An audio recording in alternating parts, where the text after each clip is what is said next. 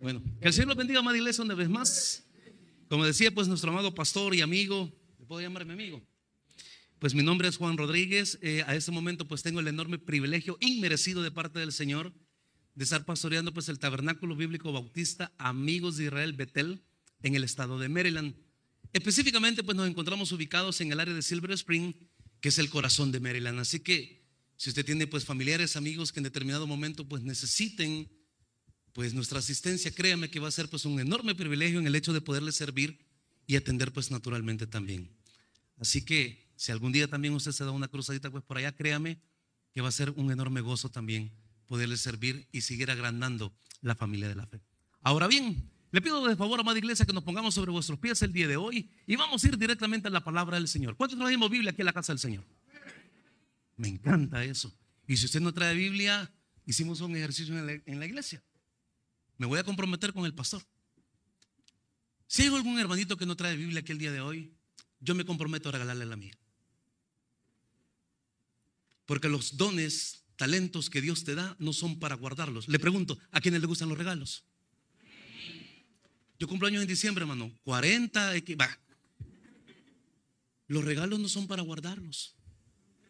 Los regalos son para lucirlos. Y una de las cosas que a usted y a mí jamás se nos tiene que olvidar es en el simple hecho de nunca, pero nunca olvidar de dónde Dios nos rescató.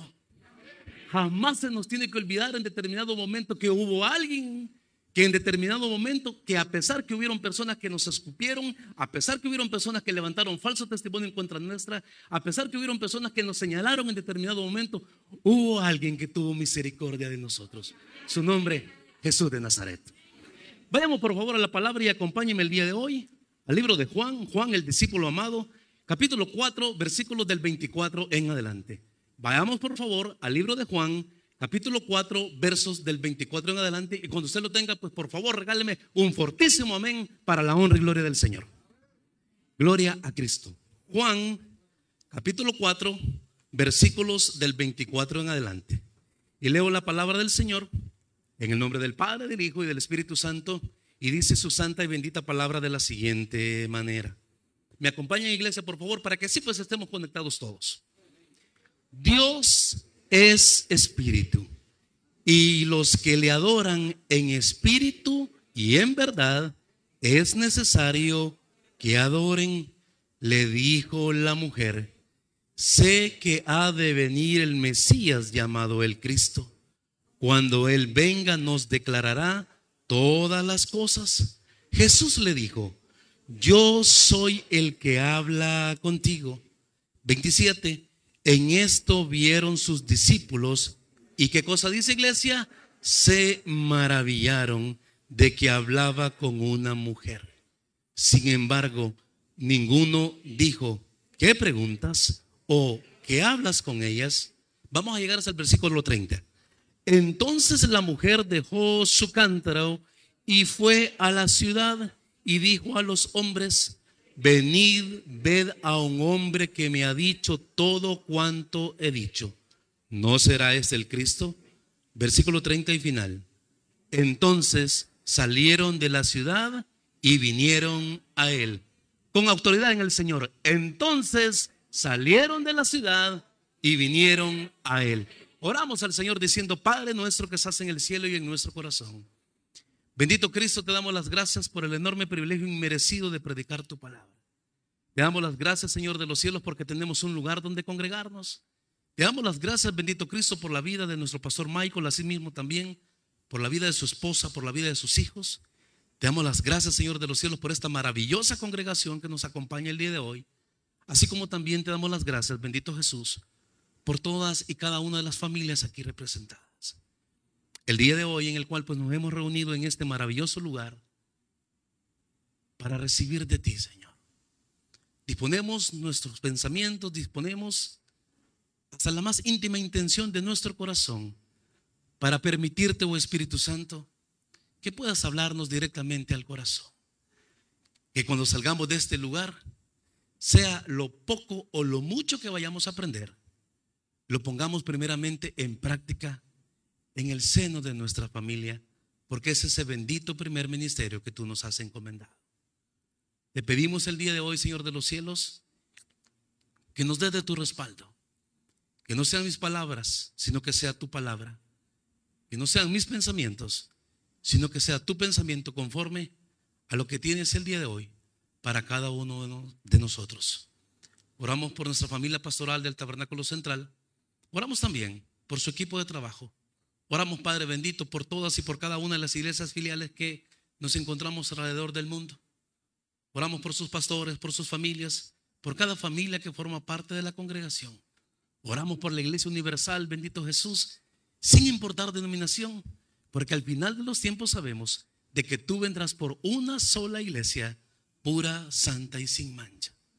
El día de hoy, Señor bendito, cerramos esta oración en acción de gracias por aquel hermano que pueda venir en camino, por aquel hermano que se sienta cansado o atribulado el día de hoy, que se sienta con un corazón alegre, con un corazón confortado, que primeramente vamos a buscar esa bendita paz, que vamos a buscar tu propósito, Señor, porque sabemos que los que te aman a ti, absolutamente todas las cosas nos ayudan para bien.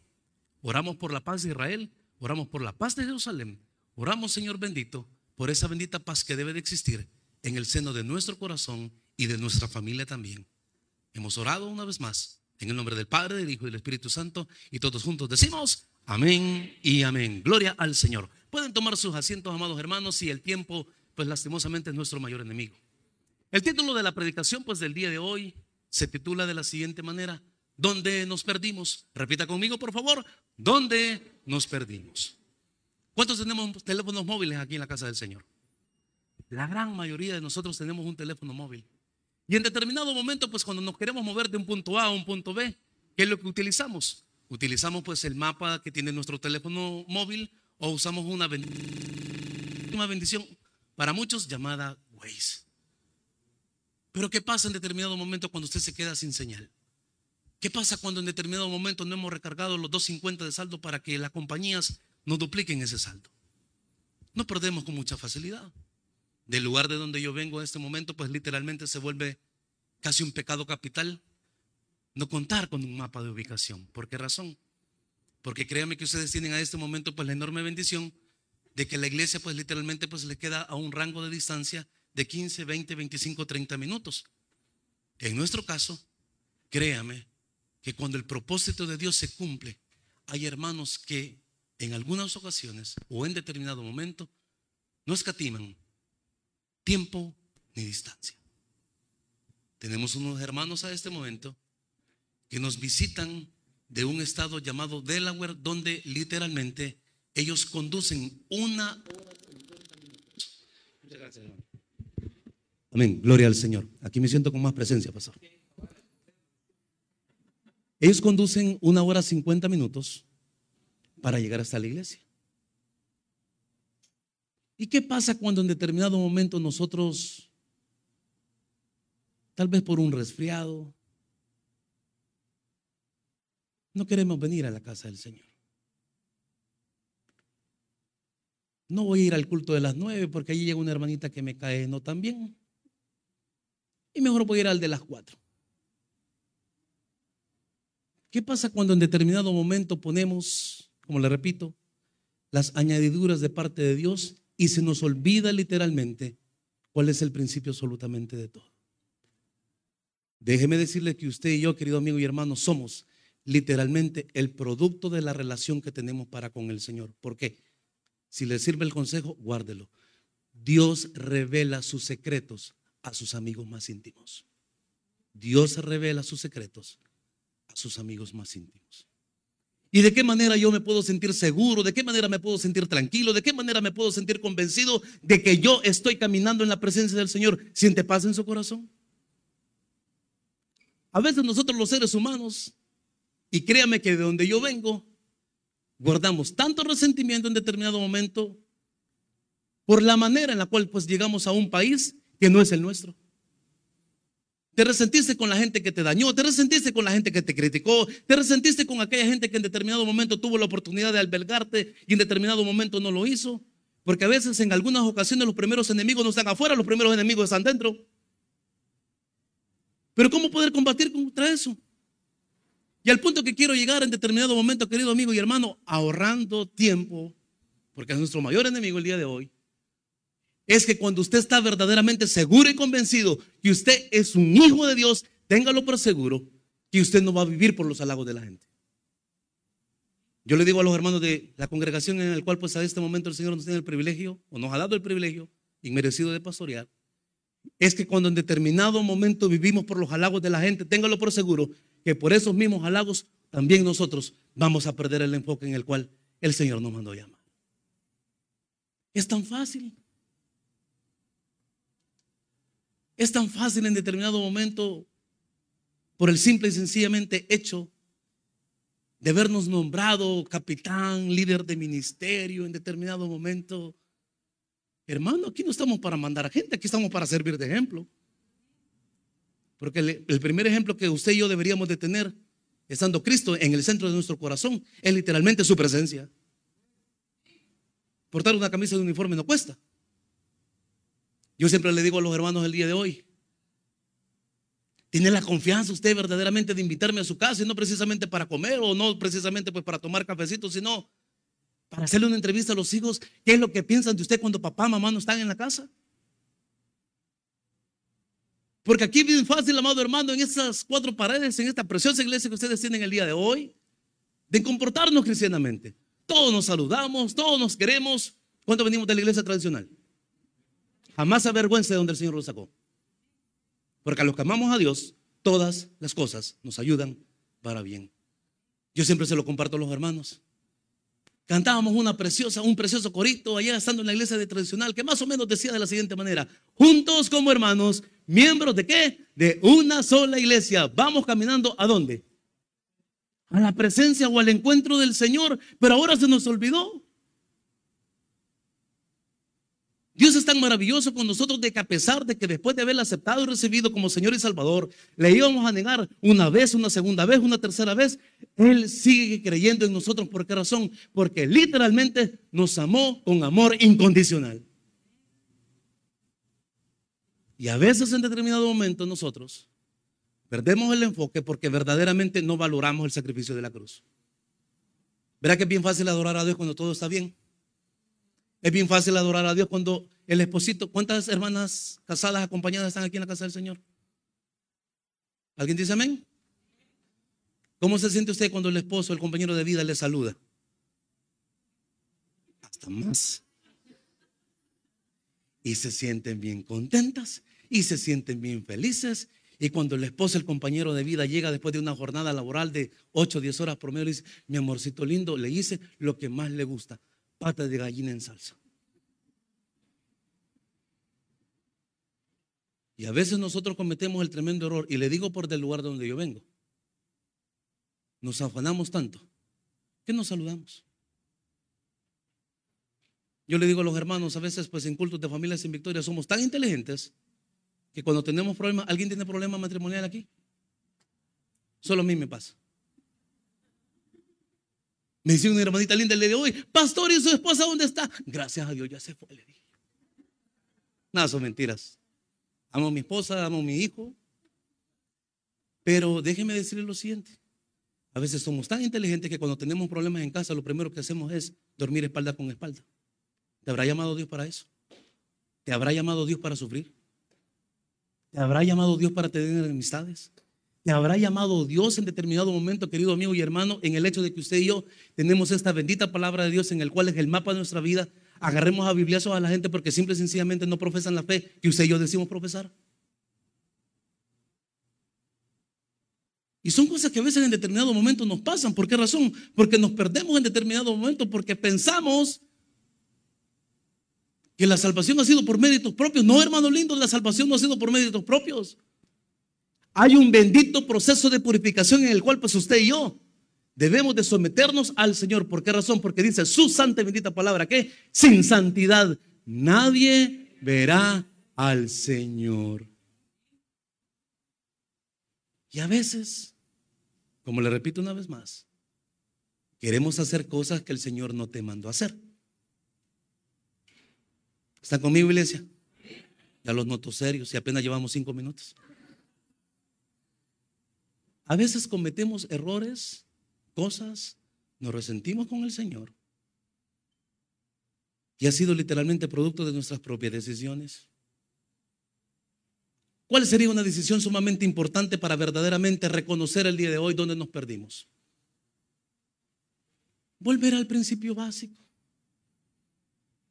¿Cuál será el principio básico? Al principio de esta reunión yo decía de que el primer ministerio que Dios te ha encomendado no es la iglesia, es tu casa. Porque en determinado momento nosotros cometemos el gravísimo error de dar lo que no tenemos, de dar lo que no tenemos. En la iglesia nos amamos, en la iglesia nos queremos, estamos al pendiente de la demás gente. Ok, ¿y tu mujer y tu hijo dónde están? Y esa es una lucha literalmente constante del día con día. Si usted tiene 3, 5, 10, 15, 20, 25 años de casado el día de hoy, de acompañado, que nuestro pastor decía que iban a haber bodas colectivas, amén. Es tiempo de volver a la cruz. Es tiempo de volver a ese bendito lugar, como decía, o como dice, o como menciona, pues esa bendita alabanza que ha sido de mucha bendición para muchos. De volver a ese bendito lugar donde literalmente todo comenzó. No es por méritos propios, hermanos. No es por la marca del saco, no es por la marca del pantalón, por la marca de la camisa, por los zapatitos, no. Es por disposición de corazón, porque ¿qué decía hace un momentito? Dios revela sus secretos a sus amigos más íntimos. ¿Y de qué manera usted y yo podemos estar seguros de que somos amigos de Dios, buscando siempre su presencia? Porque a veces cuando en determinado momento iniciamos una relación, ¿a quiénes les pasó? Hablamos de todo y de nada al mismo tiempo, ¿cierto o no? Y pasan 30 minutos, y pasan 45 minutos, y pasa una hora. Mi suegra le decía a mi esposa, niña, no te cansas de escuchar a ese muchacho. Y es evangélico.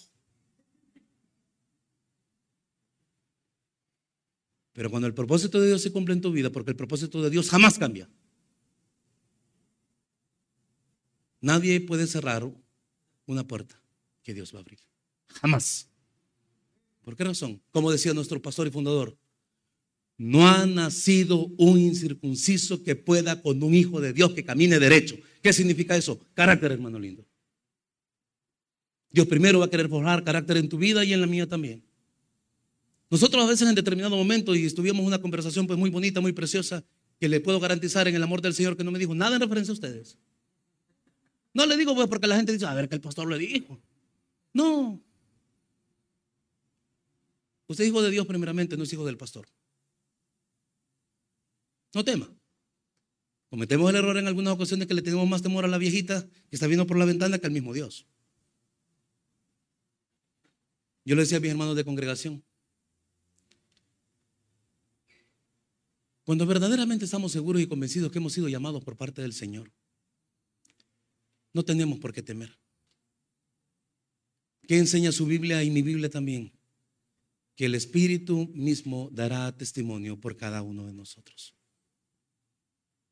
¿Cuántos tenemos familiares en Estados Unidos? Pregunta de metido. ¿Le mandan las fotitos a la par del carrito o le mandan la fotito en jornada de trabajo?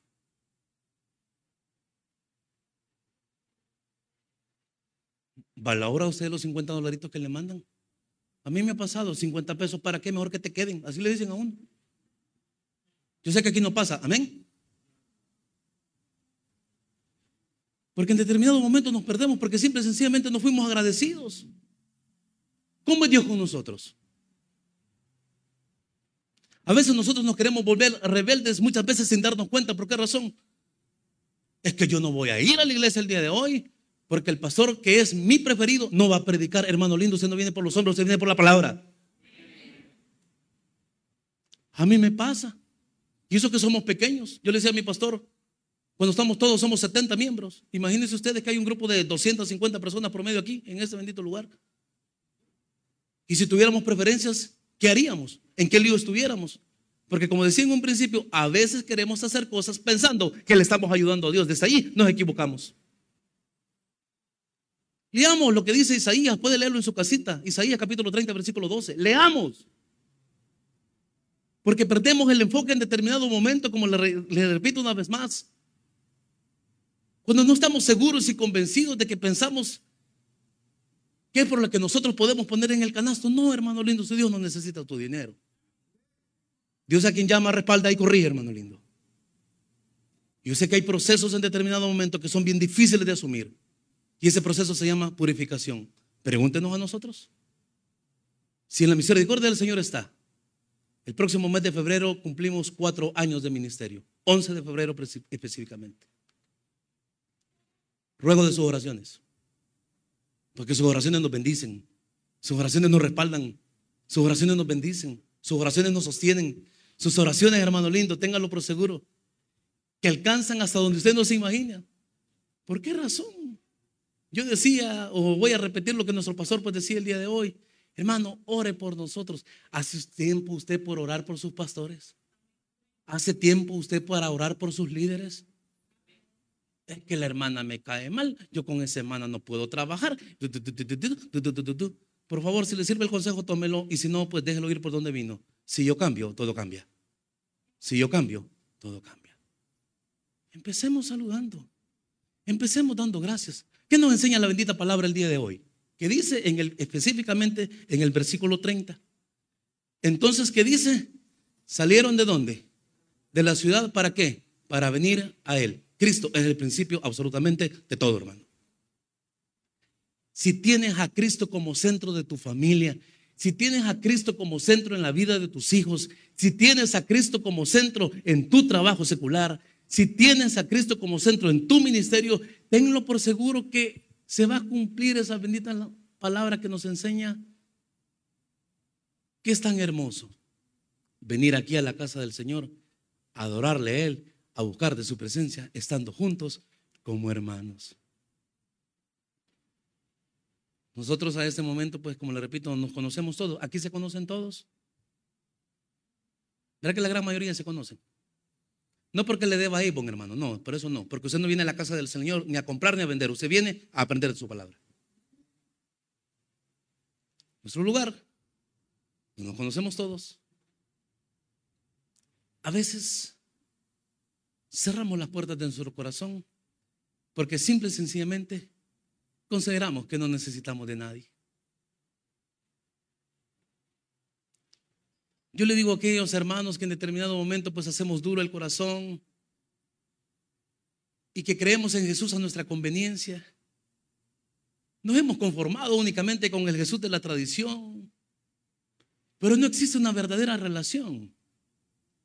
Porque, perdóneme una vez más la pregunta, ¿cuántas mujeres habemos aquí en la casa del Señor? ¿Es garantía su niño? ¿De fidelidad?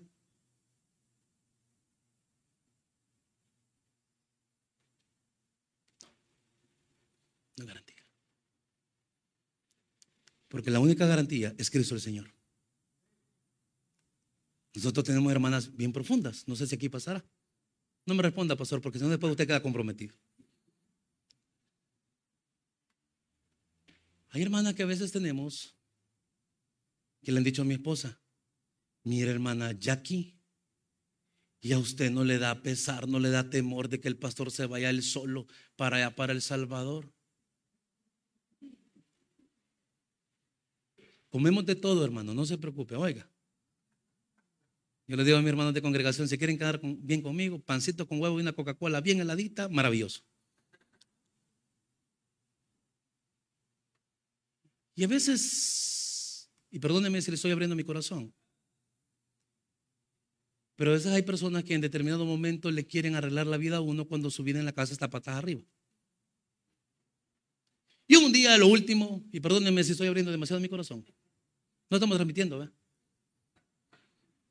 No después que bocón sos. Mentira. Alguien le dijo a mi esposa, mire hermana, ya aquí yo siento que el pastor lo ministerial tiene de usted. Hermana, hermano, el llamado por parte de Cristo es independiente. Usted no viene a la iglesia porque el familiar vino de los Estados Unidos. ¿Alguien dice amén? Usted no viene a la iglesia únicamente porque alguien le cayó bien. Usted viene a la iglesia el día de hoy queriendo tener ese punto de encuentro. Por eso nos llamamos tabernáculo. ¿Qué significa tabernáculo? El punto de encuentro entre Dios y los hombres. ¿De quién dependemos primeramente? Del Señor. Pero a veces en determinado momento, como le repito, como decíamos en un principio, gracias pastor por el tiempo, por esa entrevista, a veces nos perdemos porque nos afanamos por acumular riqueza. ¿Qué nos enseña la Biblia? Literalmente se vuelve nada, hermano. En ese tiempo donde, del lugar donde yo vengo, las iglesias se quedan vacías en el tiempo de verano, porque la gente prefiere ir a trabajar en la construcción de 14 a 16 horas promedio, donde la gente prefiere ir a cortar grama de 14 a 18 horas promedio, donde la gente prefiere trabajar en cualquier otra clase de cosas. A veces únicamente nos queda ese bendito recuerdo con amargo sabor de boca. Es que yo serví en la central. Es que yo porté un uniforme. Es que era maestro de escuela bíblica. ¿Dónde estás? Dios no cambia. Yo como veces soy bien observador del verbo metido. Si se le enferma mamá, ¿a dónde va a acudir? Si se le enferma papá, ¿a quién va a acudir? Si se le enferman los hijos, ¿a quién va a acudir? Y voy a decir algo con mucho respeto. Cuando tenemos familiares que residen aquí en el país y nosotros por A, por B, por C razón no podemos viajar, sufrimos. Y sufrimos bastante. ¿Por qué razón? Porque todavía no estamos seguros y convencidos que la oración del justo tiene poder. Y nos perdemos. Queremos hacer cosas por nuestro propio mérito. Queremos en determinado momento afanarnos en el hecho de pensar que con trabajar más horas extras o trabajar ese bendito sobresueldo, le voy a hacer una matemática simple. Si usted gana, o, pregúntale a las personas que tiene si ganan 20 pesos la hora en overtime, o sea, o en, extra sueldo, el descuento de ley doble. Y de esos 20 pesos extras que usted va a ganar, literalmente le van a quedar, créame, no más de 12. ¿Y los otros 8 que se hicieron? Impuestos, taxes, X, Y, Z cosa. Entonces, ¿habrá valido la pena? Nosotros tenemos un fenómeno allá que la gran mayoría de nosotros pues tenemos pues trabajo a doble turno. Yo doy gracias a Dios y gracias a sus oraciones también que somos sobrevivientes de COVID y nos pegó del bravo, nos pegó del bravo. Y para ese tiempo trabajábamos a doble turno, de 9 a 6 de la tarde y posteriormente trabajábamos de 7 a 11 de la noche. Encontraba, dejaba al niño dormido, encontraba al niño dormido, dejaba a la señora dormida y le encontraba, Ajá. Entonces a veces Dios permite que pasen cosas, hermano lindo, para hacernos entender que separados de Él, como dice su palabra, absolutamente nada podemos hacer. Y nada es. Y a veces nos queremos afanar porque no queremos confiar en la supremacía del Señor. A veces en determinado momento perdemos nuestra brújula porque simple y sencillamente el sistema nos absorbió. Y como lo decía, pues hace un par de minutitos atrás vivimos un fenómeno que mamá, papá trabajan y cuando en determinado momento mamá trabaja fuera de casa y trabaja pues en extra tiempo, cuatro horas literalmente fuera de casa, tiene que dejar al niño, a la niña con alguien llamado Baby City. Y yo le decía a mi esposa, porque en determinado momento pues entramos en ese conflicto, porque yo sé que también la señora de casa, hermano, y se lo voy a decir con todo el corazón, no es un objeto sexual no es sirvienta de la casa. Las hermanas son muy capaces. Hace aproximadamente cinco o seis semanas atrás, yo le comentaba a mi esposa lo siguiente, y perdóneme que me salte de un punto a otro, pero no quiero perder la línea. Le decía lo siguiente, yo siento en el corazón en el hecho de tener pues una especie de foro con un grupo de hermanas para que nos cuenten sus experiencias. Porque si en determinado momento el día de hoy decimos saberlo absolutamente todo, téngalo por seguro que fallamos, hermano lindo. Fallamos desde ahí. Porque, ¿cuántos caballeros hay en la casa del Señor? Ya le preguntó a su señora cómo se siente. Ya le preguntó a su señora si tiene algo llamado vanidad, un voladito que.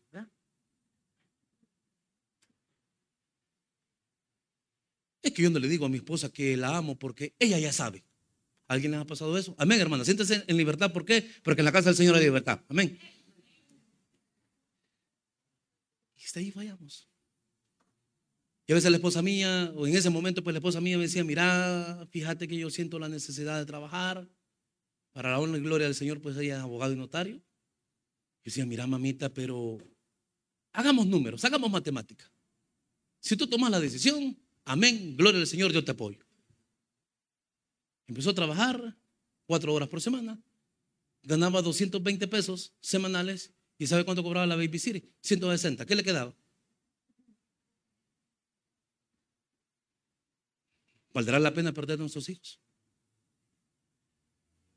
No, no vale la pena. Porque dice la palabra del Señor que es necesario que, estemos en común acuerdo, porque si no, es en vano para quien trabajamos. Y se nos olvida ese principio. Somos tan materialistas en algunas cosas. Y muchas veces, hermano lindo, como punto número uno el día de hoy, Perdemos el enfoque verdaderamente para qué Dios te llamó. Dios te dio esa bendita oportunidad para que le aceptaras y recibieras como su único y suficiente Salvador a ese Hijo precioso que literalmente dejó todo por ti y por mí. Pero nosotros el día de hoy no lo queremos reconocer. ¿Por qué razón? Porque se nos olvida el principio básico de todo cristiano que usted y yo estamos aquí para sumar y multiplicar no estamos ni para restar y mucho menos para dividir. Vayamos por favor a su palabra. Y le pido por favor que me acompañe el libro de Salmos capítulo 27, versículo 4. El primer punto, vamos, y son las y 35. Salmos capítulo 27, versículo 4.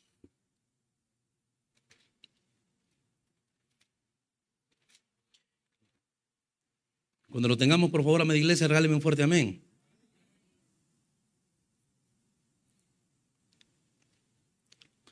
Leo una vez más para ustedes la palabra del Señor en el nombre del Padre, del Hijo y del Espíritu Santo. Y dice la palabra del Señor así. ¿Me acompañan, por favor, iglesia? Una cosa he demandado a Jehová, esta buscaré, que esté yo en la casa de Jehová. ¿Cuándo, iglesia? Todos los días de mi vida para contemplar la hermosura de Jehová y para inquirir a dónde? En su santo templo. Qué bonito se siente, ¿verdad? Qué bonito se siente saludar, qué bonito se siente en determinado momento tener esa convivencia de hermanos, qué bonito se siente, ¿por qué? Porque el punto de esta reunión es Cristo. A veces nosotros cometemos el gravísimo error de querer llenar la iglesia de actividades y de proselitismo y de cosas cuando literalmente perdemos el enfoque que el propósito de la reunión es y seguirá siendo Cristo el Señor, más nada menos nada. No podemos caminar así. Nosotros tenemos una lucha. Yo sé que ustedes pues tuvimos en determinado momento pues la oportunidad de conocer pues a un grupo de hermanos del Ministerio de Evangelismo. Y yo les decía lo siguiente, Hermanos, ustedes hacen una labor extremadamente maravillosa con un evangelismo agresivo. ¿Por qué razón? Porque nosotros es poco o mínimo lo que podemos hacer. No puedes ir a la estación de, un metro, a la estación de buses a predicar la palabra del Señor, porque le comentaba a mi pastor de que si la persona se siente ofendida con lo que usted está diciendo, le llaman al policía, le ponen un guardián verbal y si usted no hace caso, le ponen un guardián que son 50 pesos de multa. Usted no puede ir al bus a predicar porque pasa lo mismo en determinado momento. Le van a parar a la par de un carro de policía y literalmente se lo van a llevar preso. Si usted no está legal en el buen sentido de la palabra, pues le van a dar carta de deportación. No podemos en determinado momento ir a predicar a un parque. ¿Por qué razón? Porque la gente lo primero que le dice a uno es lo siguiente. Yo vine aquí para compartir con mi familia, vine aquí para compartir con mis hijos, no para venir a escucharlo a usted. Así somos naturalmente. ¿Y qué podemos hacer contra eso? Yo el día de ayer pues tenía una conversación pues con mi familia, porque el primer ministerio en la familia, amén. Y estamos invitados por el Señor a predicar con el ejemplo. ¿Cuál es el ejemplo? Algo que a muchos no nos gusta. Los llamados líderes estamos a doble lupa siempre. ¿Por qué razón? Porque tenemos doble responsabilidad. ¿Cuál es esta? Servimos a Dios y le servimos a cada uno de ustedes. Porque nos debemos a ustedes. A mí me encanta porque me decía, pues, me comentaba pues el pastor, pues, todas esas cosas que ustedes tienen, las comunidades, el evangelismo, el servicio a la gente, la farmacia, y qué bonito. Yo le decía a él, ¿cuánto daríamos nosotros por tener esa oportunidad de también poder servir? Pero lo podemos hacer también desde la intimidad primeramente para con el Señor, doblando nuestras rodillas delante de su presencia. ¿Cuántas madres del Señor hay? ¿Cuántas madres hay aquí el día de hoy? Madres de rodillas, hijos de pie. Si en determinado momento usted está bregando con el hijo que está malcriado, con aquel hijo que se fue de casa, con aquel hijo que no quiere hacer caso en este momento, con aquel hijo que se encontró una novia que a usted no le parece bien, ¿alguien dice amén? No se preocupe, porque la palabra se va a cumplir en cada uno de nosotros. Y usted y yo no sabemos en cuánto tiempo va a germinar esa bendita palabra. Tres años más tarde, cinco años más tarde, diez años más tarde, treinta años más tarde. ¿Y por qué razón le digo esto? Y se lo digo con autoridad en el Señor. Mi mamá quería que yo fuera sacerdote. Y crecimos en la iglesia tradicional. Desde los seis años. Un día publicamos la foto cuando hicimos la primera comunión con tremendo lirio, así bien bonito, hermano. Amén. Y qué bonito era uno, con una gran chocolatina a la par. Ahora ya no existen esos volados, ¿verdad? Y luego pasamos por todos esos procesos. Pero llegó un punto donde tuvimos, tuvimos perdón, que tomar la decisión en el hecho de estar verdaderamente seguro y convencido de dónde Dios te mandó a llamar. Teníamos 17, 18 años por medio. La misma edad de mi pastor Guidos. Y tuvimos que estar al frente de un grupo de jóvenes de aproximadamente 35. Y decirles lo siguiente, hermanos, Muchísimas gracias por la oportunidad. Pero a dos señores no podemos servir. Y es bien duro, hermanos. Parte de mi historia, de mi testimonio, para la honra y gloria del Señor. Aquellos que venimos de la iglesia tradicional y no se avergüenza, hermano. Siéntese contento. ¿Por qué? Porque usted está invitado por el Señor a hacer luz en medio de su familia primeramente. Aquellos hermanos que me acompañaron en esa travesía, tal vez, allá por el año 2000, hubo un evento pues bien bonito llamado el Jubileo, Plaza San Pedro, y qué bonito todo. De mi parroquia a mí me iban a mandar, fíjense. Me iban, dije, no fui. Porque al final de todo tomamos la decisión que Cristo paga los mejores salarios. Y si Dios te llamó, decía en un principio, Él te va a respaldar. ¿Por qué? Porque absolutamente todo es para la gloria de Él cosas.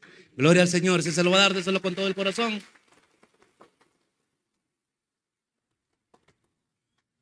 Ya se ha pasado el tiempo. Aceptamos a Jesús como nuestro Señor y Salvador allá por septiembre del 96. Después nos vimos dando un par de vueltecitas por ahí. Luego vino una situación allá por marzo del 2006 que como decía nuestro pastor fundador, volvemos nuevamente a encontrarnos con el Dios de nuestra juventud, en la cama de un hospital, en la cárcel o a dónde. Porque dentro de la caja todos somos buenos. ¿Alguien dice amén?